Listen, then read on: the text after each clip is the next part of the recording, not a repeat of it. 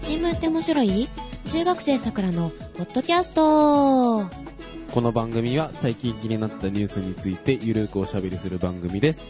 お届けするのは、少女漫画ジェンダー表彰論という本を買いました。カエラと、朝からにできたジェシカとえー、福寿を飲んでみたよ、シオンです。おはようございます。おはようございまおすはようございます。福寿ってなんだなんだえー、っとね、日本酒ですね。幸福の福に寿ですかうーん、うんそうですね。はい。どこのお酒神戸ですよ。なんかですね、あの、ノーベル賞のお祝いで飲まれたとか言って、うん。今人気らしいです。えへー美味しかった非常になんか香り高い、さらっと飲めるお酒ですね。私としては、あの、ちょっと甘めかなという。だいたいマイナスだと、甘い甘くて、プラスだと辛口と言われるんですけど、プラス6ぐらいが、まあ、あの、水のように感じるので、まあ、ね、なんだろう、レギュレーションにして、あの、皆さんですね、あの、想像してみてください。えーノーベル気分で飲んでみー、ましょノーベル 気分。別にノーベルさんが飲んだわけじゃない。う。んそうです。ノーベル賞晩餐会で飲まれたらしいです。えっ、とね、うん神戸出身館っていうところらしいですね。大体、あの、乙女塚古墳の下あたりです。よくわかりまわかんせなんいでけれすけどどもねね。機会があったらちょっと飲んでみたいなねはい。えで、えカエカエル君は何を読んだって少女漫画ジェンダー表彰論。なんだそれいや、これ、帯見て買ったんですけど、うん男装の少女論を切り口にした卓抜な現代少女漫画論っていうので、うなんんとですね、リボンの騎士からですね、少女革命ウテナまで取り扱ってるっていうですね、大変素晴らしい本でですね、あー、リボンの騎士ね。まあもちろん間にベルバラがあってみたいな感じでね。あー、はいあーなるほどその中性的な話が出てくるってことそうでね、すあかのジェンダーの話がいっぱい出てくるんですよ。おーえどういう風に締めくくってあ全部読んだいや、今、リボンの騎士が終わったところですね。ああ、そうですか、はいちょっと気になるな。どういうふうに締めくくりになってるのか。わかんないですけど、まあ多分なんか系譜をただ辿るみたいな本だと思うんですけど。いや、そういう興味のある人は、こういう本読んだら面白いよ、みたいな感じ、そうですね、男装の少女ファンは読んだ方がいいんじゃないかなと思いますけどね。え、え、論って言ってんのになぞるだけまあ、なぞって論じるってことじゃない ですか。そっちか。 てか今はいまだリボンの騎士だからね、本当にスタート地点だから、これからどういう風になるのかよくわかんないです。うんまあ、一番最初に有名になったのはリボンの騎士ですよね。元祖元そう祖、だあの、ね漫画、漫画的にはう。ん、そうそう。うんうん多分ね、探したらないことはないとは思うんですけどう、ん 探すのも、あの、非常にあの辺になるとね、混沌とした漫画世界なんでね、んそうそう、ちっちゃい雑誌とかがあの、ゴロゴロしてたところなんで、これが最初やとか言い出しても、もはやわからんレベルですね。なるほどね。はい。で、朝から朝から揚げですかえーで朝はから獅子ですかうんえ、え、からじしからじし何からじしって。獅子舞獅子舞というか、あの、よくある獅子って言われてる像があるあるじゃないですか。像ってあのおー銅像とか仏像とか、あのうん、あの、絵とかに使われる、なんか、黄色い体に緑色の、あの、縦紙がクリンクリン巻いた、よくわかんない、あの、あれ犬とも何とも使う獅子。中華街にいるやあそうそう、あれ、あれ、あれ。ーではなく、あ、カはラオい。ケです。つ。なんだカラオケストラね。うん。あ朝から、カラオケあ朝から、朝カラオ朝ケ。カラオケ朝からカラオケそうそうそうそう、朝からカラオケかっていうことでね、えっ、と、朝の6時から12時まで歌ってきました。えそんな長いしたの朝からっていうね、あの、プランがありましてですね。うんうあんで、朝の6時から12時まで6時間ね、最長。あうん。えっ、と、なんと、お一人様400円。安い。うん。すごい喜んで行ってきたんですけど、もう興奮して朝のね、4時から目が覚めまして。 うん遠足行く子供みたいな。そうそうそう。して、久しぶりにだからツイートをし。 で、行ってまいりましたが、もう8時ぐらいになったら眠くってなんか、頭がぼーっとしてそたりゃそうでしょ。でも最後の方はあの歌うネタがだんだんなくなってきてもう声は枯れてるしみたいなで6時間ぐらいやったらいけますけどね、でもね。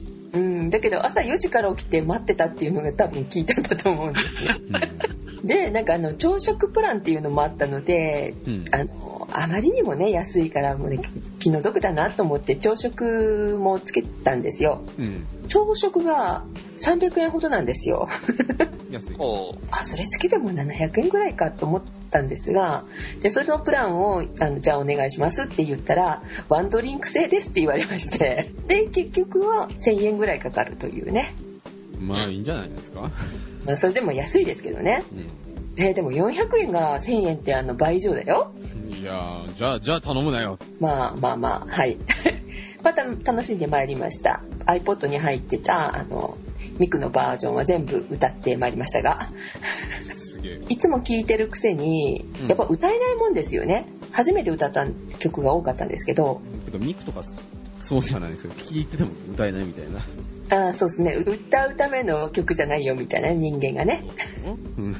えーあれですね、初音ミクの消失とか歌ってきたんですね。間違っても歌えないね。この喋りでも舌が回らないのに、無理だよっていうね、追いつきませんでした、 歌詞。はい、楽しんでおります。いいですね。あーえーつまりカラオケ行きたくなってきたなっていうお話ですね。ははいい。ということで、どういうことかよくわかりませんけれども、ね、編集点をね、作っていこうっていうね、方針ですけど。はい。時間がね、うん。開かないうちに収録しないといけないしね、そうね。何ですか、それ。あんまり飽きすぎると、だんだんこう、めんどくさくなってきませんか なんで、なんで同情を買うみたいな。ああ、大丈夫ですよ。それを通り越したら、あの、なんかすごくお気楽になっていきますから。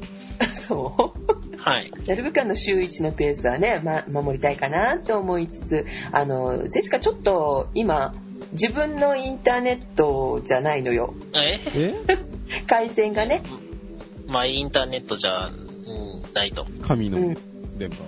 神そうそう、神の電波、 そうそうそう。引っ越し中でございまして、おや、お、おほおほ、めでとうございおまや、す。どこありがとうごだざいます。どこですなかんかわからんけど、めでたいめでたい。めでたいんかなえっ、と、引っ越しだと、あの、あれですよ。今、引っ越しラッシュでしょ、この時期って。まあね、4月からえ、そうなんですか学生とかさ、うん。この時期はうん。転勤される方とか。うん。あ、つまり時期が悪いと。そうなんですよ。で、申し込んで、なかなかこの工事をしてくださらないと。あ回線ーそういう時は、あの、YMAX。うん、それもちょっと考えたんですけれども、やっぱり光が欲しくっ相て、変わらず入らないところに引っ越したとかそういうことではないんですね。うん、大丈夫です。もうバリバリ入るんですけどね。 はい。入るんですけど、まあ、収録のことを考えるとやっぱ光かなって思って申し込んでですね、えーっと工事が終わるのあ工事をしていただけるのが4月の10日ということになっておりますのでうん。なるしばらく、えーっとどっか野良電波を使えばえるか何かするしかないと電話線をこう、ちょっとあの、ね、垂らしてきて、そこで、あの、ザクッと繋ぐと。うんうんうんそうそうそうそう電柱人の電柱に味飛んでくるほど。中国か。ちょっと電気も拝借したくなりますこれね水道とかも繋いでくる。ね うんあの、電線は1個だけ持ってたら感電しないんですけど、2つ同時に持つと感電するんで気をつけてください ね。わかりました気をつけますそうじゃないですはい。で、えーまあ、今も光の NTT を使ってたんですけれどもそれからあの引っ越しするとどうなるかっていうちょっと面白い話もございますがこれはウーテクでねしおんさん、はいネタたくさあんはいできましたので、今回引っ越しのことでいろいろ買い物もしましたのでうん、メモしとかないと忘れるパターンですよ ね。わかりましたメモしときます、だって4月までないんでしょうん、だけど4月の中旬までにはね収録するから大丈夫よあネタをきちんとはい温めておきますので、あそちらの方もよかったら聞いてくださいよははいい。よろしくお願いします。ろしくお願いしますでは今日のネタ今日のネタは、エネルギー系の話題ですね。ロックマンとかがあの、カンカンに入れて持ち歩いてるやつ。いいか。ギュインギュインギュインみたいな音するやつでしそうそう。あれいいですよね。3つぐらい欲しいですね。ょ。まだ5個あるみたいなね。 そうそうそう。ととりあえず、あの、お腹とか痛くなった時に飲みたいですね。多分回復します。回復するだろうけど、まあ、いい感ではないです。あはい。はい。で今日は、えーメタンハイドレートを扱おうかなと。メタンハイドレートって地中にあるの海中にあるのなんか海の底にあるらしいんですけど、うん見た目がなんか氷みたいなんですよ。このメタンハイドレートって。あなんか扱いが難しいってやつそうそうそうそう。あの、燃える氷とかね、いろんなこと言われるんですけど、を、うん。経済産業省が、まあ、プロジェクトで、愛知県沖の深海から採掘に成功したと、愛知県うん、待ってるらしいですよ。近いな。そう。で、まあ、今までそのう、メタンハイ ド、んうん今、重大ヒンントが。 ト。はい。でね、その今までそのメタンハイドレートを採掘するっていうと、その山から取るみたいなのが、はあったんですけど、例が。うんえ、山山、はいとか、なんか、永久凍土みたいなところから取るみたいなのが、まあ、あったんですけど、今回海底から初めて取ったとうーんいうことで、あの、まあ、散々ね、日本は資源がないとか言われ続けてきたじゃないですか。某マッカーサーも、この国は解雇以外のこれといった資源もないとか言ってましたね。ひどい言われようですけど、まあ、今回、まあ、あの、まあ、メタンハイドレート取れたってことで、まあ、将来的にね、あの、まあ、原発の関係で、えーまあ、ただでさえ揉めてますから、あの、国産のね、ガスになるんですけど、天然ガスの資源として、まあ、期待されていると。自給自足ができるようになる。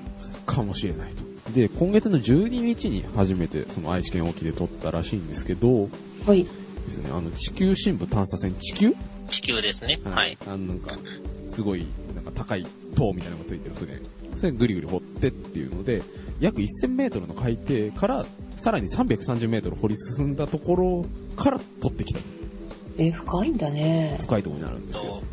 海の底が1000メートル、うんプラス300下にあって、プラス300メートル掘ったと。掘ったと。はい。で、このハイドレートを水とメタンガスに分解して採取する。まあ、その12日から2週間にわたって、日に数千から数万立方メートルぐらいの、まあ、試験生産を見込んでいると。 1日あたり。 1日あたり。その、まあ、メタンハイドレートさっきみたい、さっきあの氷みたいっていう話をしたと思うんですけど、はい。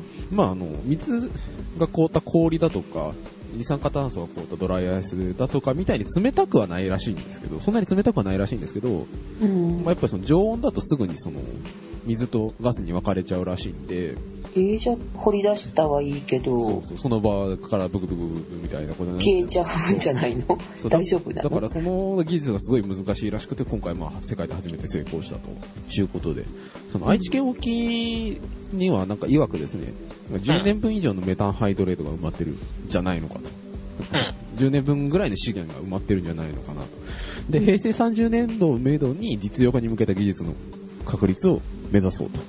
うんうんうん風にしてるらしくて、まあ結構本腰を入れてメタンハイドレートのその採掘技術を確立していこうっていう、まあ、方針らしいんですけども、まあそのメタンハイドレートって割と最近なんかね、有名になった言葉だと思うんですけど、もそうだね。うん。ともとなんか見つかったのは1930年代。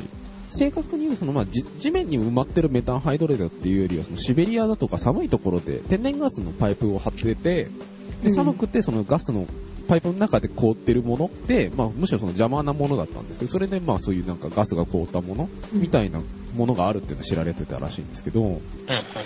このメタンハイドレートが、まあ優れてるところっていうのがいくつかあって、燃える。燃え、まあ燃え ますよ。そりゃそうよエネルギーになるんだから美味しい。美味しいかもしれないけ ど、あ食べたこともないし、食べたっていういう人も知らないからわかんないんですけど、まあ、今までその、まあ、いろんな資源ありましたけど、例えば石炭と比べて、燃やした時の CO2、二酸化炭素の量が少ない、半分程度らしいと。あ、エコだ。エコですよ。うんエコエコ技なんですよ。 はい。エコエコザメ楽でいきましょダう。メなんでね。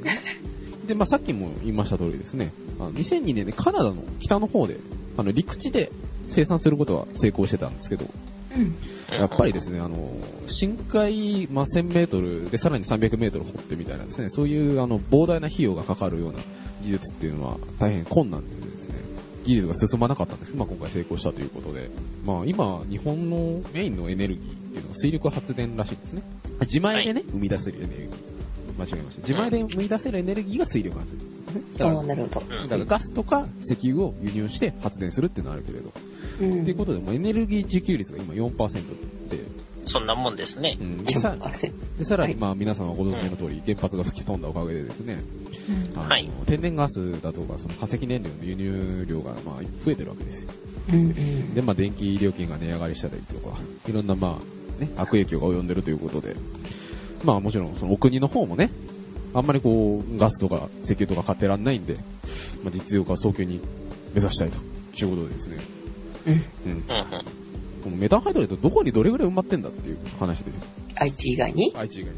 愛知以外に。まあ、日本の近海日本海太平洋を含めていろんなところに埋まってるらしいんですけど、うんほうほまあ、永久凍土も地下水100メートル。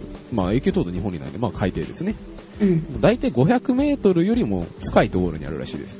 うんうん。で、どうやって調べるかっていうと、なんか地震探査っていうなんか手法で調べるらしいんですよ。地面う。ここにあるに違いないって違いない言った人のところに、こ う、どれだけ、あの、自分に自信があるかで調べるってことですね。やではないです。地面を揺らすと書いて地震ですね。そう、し地面に、まあ、海底とかにそのなんか振動を加えて、跳ね返ってくる具合で、ここに埋まってるんじゃないかみたいなことを調べると。スイカ叩くみたいなね、あれですよ。音でわかるじゃないですか。カンカンって音がしたらなんかそうそう。詰まってるかなみたいな。じゃあ今回のうん愛知の分もそうやって見つけたのじゃないんですかね。さすがに潜って調べるとかできないですからね。そうだよね1キロ下に潜れはしない。まあ、どうやって取るかっていう話ですよ。で、その海底の泥の中に埋まってるんで、うんそのままこうすくって取ると溶けちゃうんですよね。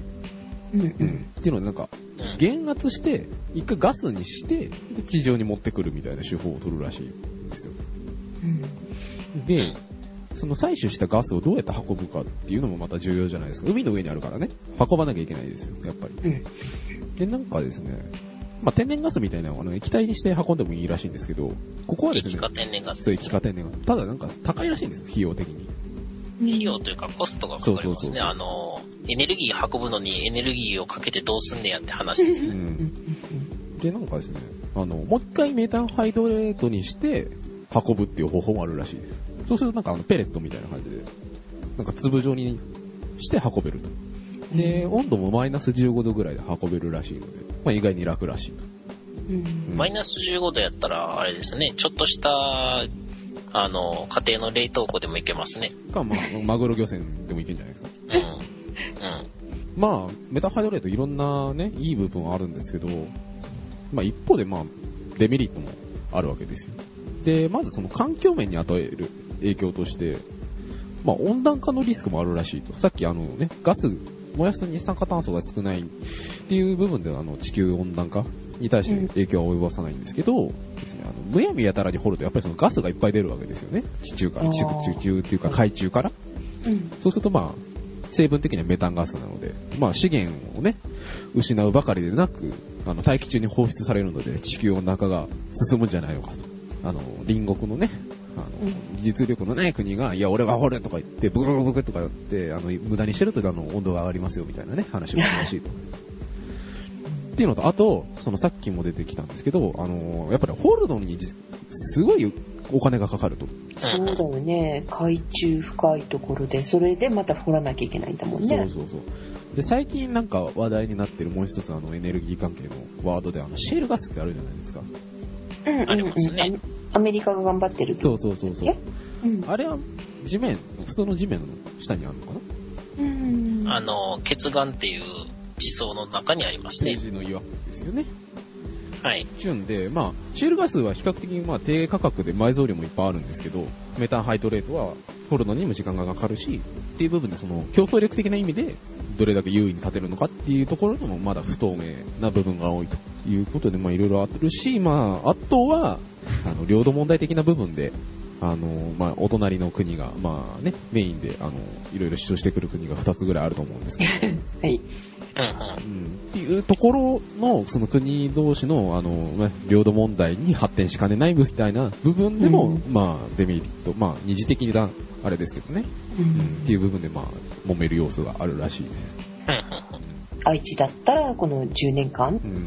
分はあるって言ってるけど、ね、永遠にこう自給自足ができるような数が取れるといいね。いいね。 茶の中。メタンガスの発生源をう。うんん、埋めたら、メタンハイドレートになるんであればいいですよね。残飯とか埋めとくみたいな。残飯とか死尿みたいなものを埋めたら、わーい、メタンハイドレートになった、みたいなね。ズバリ。まあ、あのーただ深海って温度が低いんで発酵が進まないから、うん分解されない。うん、地上であの発酵させといてあの持っていって埋めるってことにしなきゃいけないいやいや。じゃあいいじゃないですか。ほっとけば。そうそうそうでもねあの実際あのそういう生物由来のメタンガスとかをあの利用してるコジェネレーションねコジェネコジェネやったっけまあいいやまああのちっちゃいあの発電機とかはありますけどねうーん。まあなんかメタンちなみにですね、はあのメタンハイドレートのあの資源量い、うん。えー南海トラフですね愛知県であの試験的に取れたと言われているその交渉みたいな、うんあのメタンハイドレートの埋蔵されているところはあの南海トラフとうん。いう地域ですうん海。の地域名です覚えておきましょう、えー次にあの大きい地震が来るのはこの南海地震ちゃうのって言われているところですね今話題の。はいでそこの埋蔵量が合計およそ1兆1415億15億立方メートル程度らしいです立方メートルで表さない方がいいような桁ですよね。うん1兆わかりやすいけど。えーでですね、えー、と日本の、えーメタンの使用量が2000年がだいたい700億立方メートルかな。で、えー2009年が870億立方メートル程度。うん。で、埋まってるので、がそれで割って、えーそうそう、それで、えー1兆1415億立方メートルを割ると、まあ、十何年分かなっていう計算のようですね。うん。でも今まで買ってる分が賄えたらね、いろいろ家計が助かりますよね。うん今まで買ってるの返品聞くんですかねいや、わかんないですけど。え、あのーなんかクーリングオフ的な。 難しいかもしれないですけどね。えーあ、ちなみにあの、さっき減圧してるって言いましたけど、加温でも取り出せますけど、加温はやばそうなのでややってないらしいです。ドカンってなるんドカンというか、あのー効率が悪い。うん。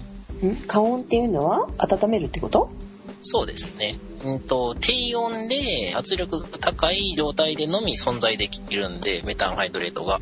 うん低温高圧だけであの、まあ、存在できるので温度を上げるか圧力を下げるかすると、まあ、メタンに戻りますと、まあ、あと一番危なそうなのが地形変化地形というか地層自体にあの変形が生じる可能性があると言われてて、うんあうん、地滑りとかね、まあ、あのそういうのがあるんじゃないのとは言われてますけどー南海トラフ地震が起きた時にあのこんな風になりますよっていうハザードマップみたいなのを私ちょっと新聞で今回見たんだけどその,、はいその部分に埋まってるところでしょ、うんそうですねそれをいじって地震が起きたら困るね 300メートルぐらいだったら大丈夫ですよ大丈夫うん、大体少なくとも10キロ以上下で、まあ、あの地震が発生しますからね。んまあ、それに、そんな程度で地震起こせるんやったら、こっそり潜水艦でね、あの、どっか気に入らへん国の近くのメタンハイドレートを掘りに行ったらいいじゃないですか。そういう話ありましたけどね、どっかでね。え あ、あとね、あのーさっき南海トラフ地震の、あのー起きそうな周りって言ってたんですけど、そもそもメタンハイドレートが分布してるところって、あの、プレートの境界線のさあの、周りなんですよ。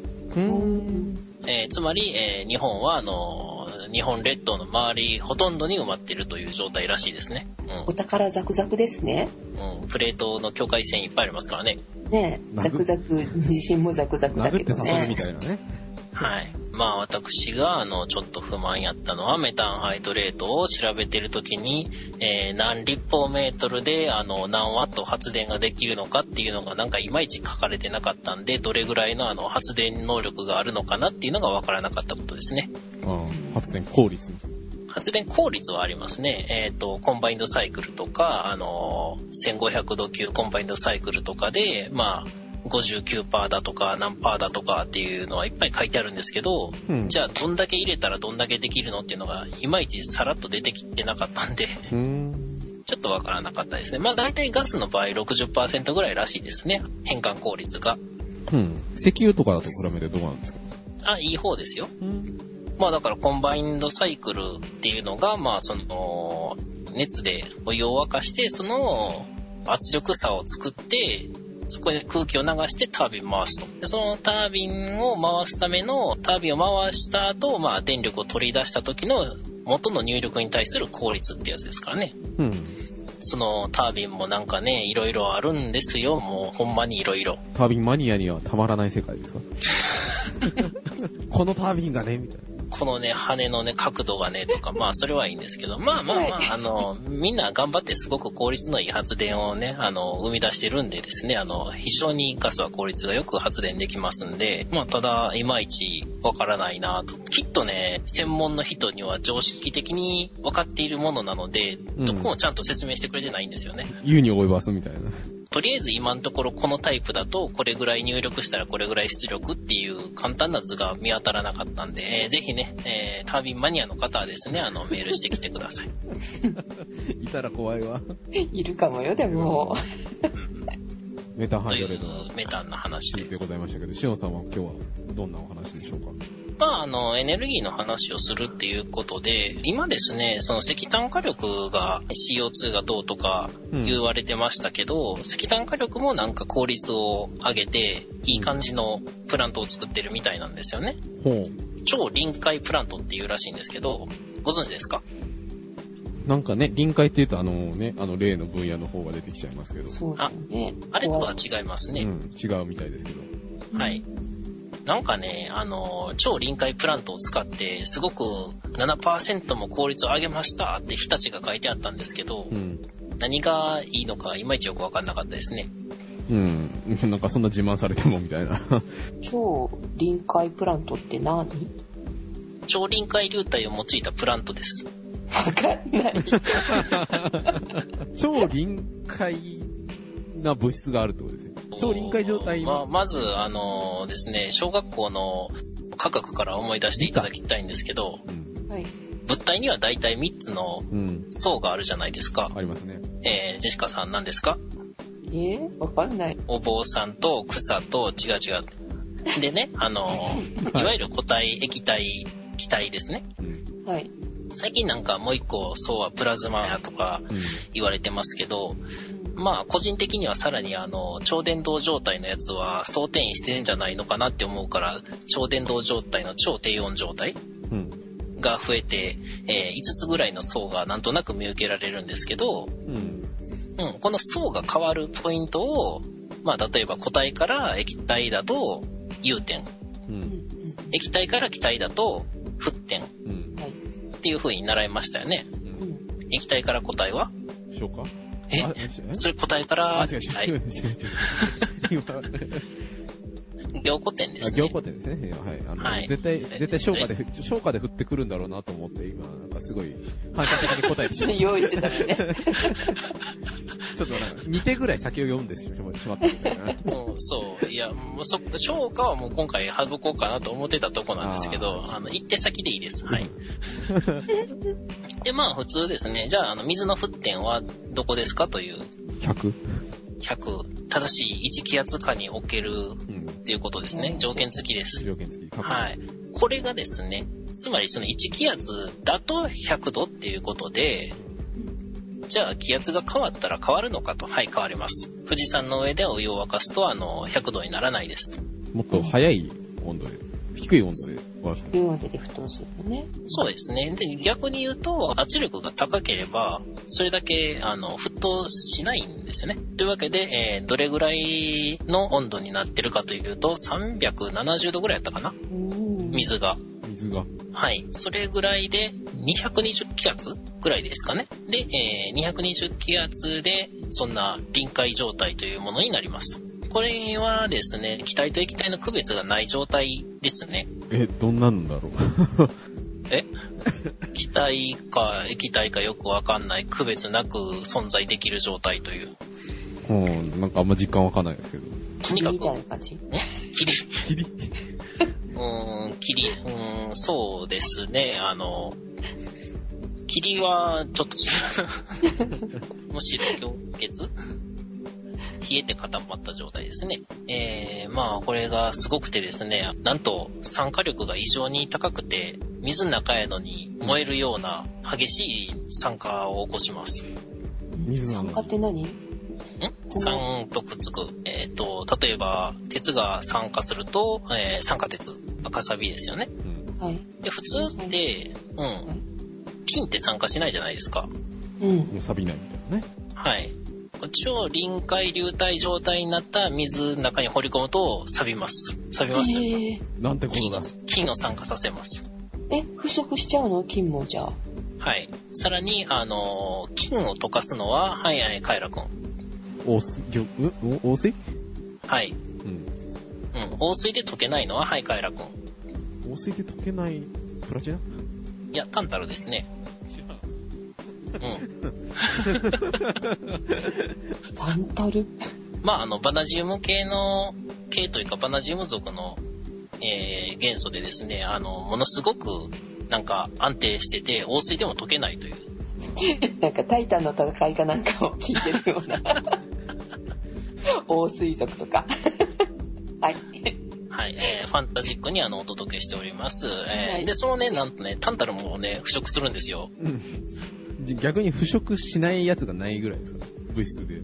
白金とかイリジウムとかも何でも腐食しちゃうんで、うんもうこ怖い状態なんですね、それ結構。そうですね、さらにあの、もう分解するのが難しいセルロースやダイオキシンとかでもあの分解するとおいう噂があります。噂。はい。どこの噂だろえーう。はい 私やったことないんで知らないんですけど、うん ーまあ、お家でできないからね。はい。